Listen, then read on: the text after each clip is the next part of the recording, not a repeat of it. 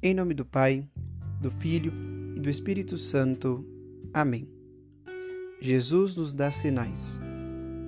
Queridos irmãos, queridas irmãs, o Evangelho deste sábado nos apresenta a aparição de Jesus a onze de seus discípulos e nos mostra Jesus enviando-os a anunciar o Evangelho.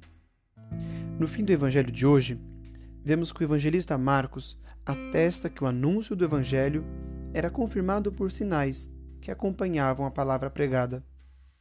Jesus dá sinais que confirmam sua presença pela pregação e pela vida dos seus seguidores.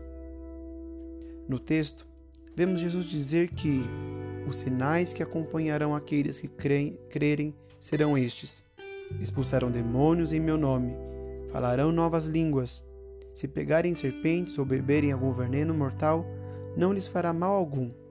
Quando impuserem as mãos sobre os doentes, eles ficarão curados.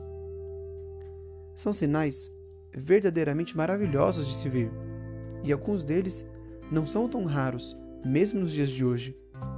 Vemos os grandes milagres que Deus opera, os grandes sinais que Deus nos dá por meio dos santos, e a igreja nos atesta isso de maneira muito particular quando uma pessoa está em processo de canonização. Por exemplo, temos um belíssimo exemplo, o milagre atribuído a São João Paulo II, pelo qual uma freira francesa, irmã Marie Simon-Pierre, foi curada inesperadamente do mal de Parkinson, do qual, inclusive, o próprio Papa sofreu. Ou ainda o milagre da cura inesperada de um homem cego que levou aos altares nossa querida Santa Dulce dos Pobres. Estes são exemplos de que ainda hoje Jesus nos dá sinais, de que ainda hoje mostra para nós que Ele nos acompanha. Os santos, de uma maneira geral, são verdadeiros sinais que Jesus nos dá de que seu Evangelho é vivo de que a mensagem do Evangelho é autenticamente vida nova. E os tantos milagres que alcançamos pela intercessão e cuidado dos santos são um presente, uma dádiva do infinito amor que Deus tem por nós, e ao mesmo tempo são sinais de que aqueles homens e mulheres que veneramos e que nos precedem no céu se deixaram tocar pela palavra de Deus. Porém, estes milagres grandiosos, famosos, claro que não menos importantes, nos levam a uma outra realidade.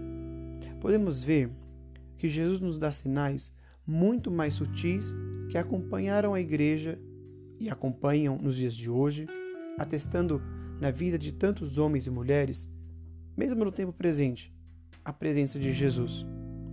Alguns homens e mulheres na vida da igreja são sinais vivos. Vemos, por exemplo, Santa Teresa de Calcutá. O trabalho dessa mulher é um sinal vivo de que a palavra que ela pregava e vivia é verdadeiramente o evangelho.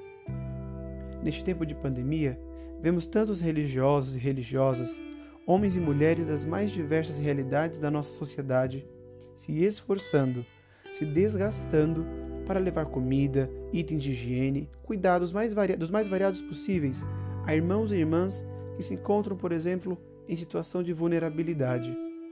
São sinais que Jesus nos dá de que Sua palavra ainda hoje move os corações. Ainda que muitas dessas pessoas não percebam, o que fazem é ajudar o Cristo que sofre no corpo dos irmãos. Estes sim são sinais que falam muito mais que são muito mais fortes para nós. Peçamos hoje a Deus que continue a nos dar sinais do seu amor, sinais da sua presença, sinais de que Ele caminha conosco e que no dia de hoje possamos recorrer, de maneira muito particular, aos nossos santos de devoção e pedir que eles alcancem para nós a graça de acolhermos sempre no coração a palavra do Senhor e que possamos ver na nossa vida os sinais sagrados de Deus.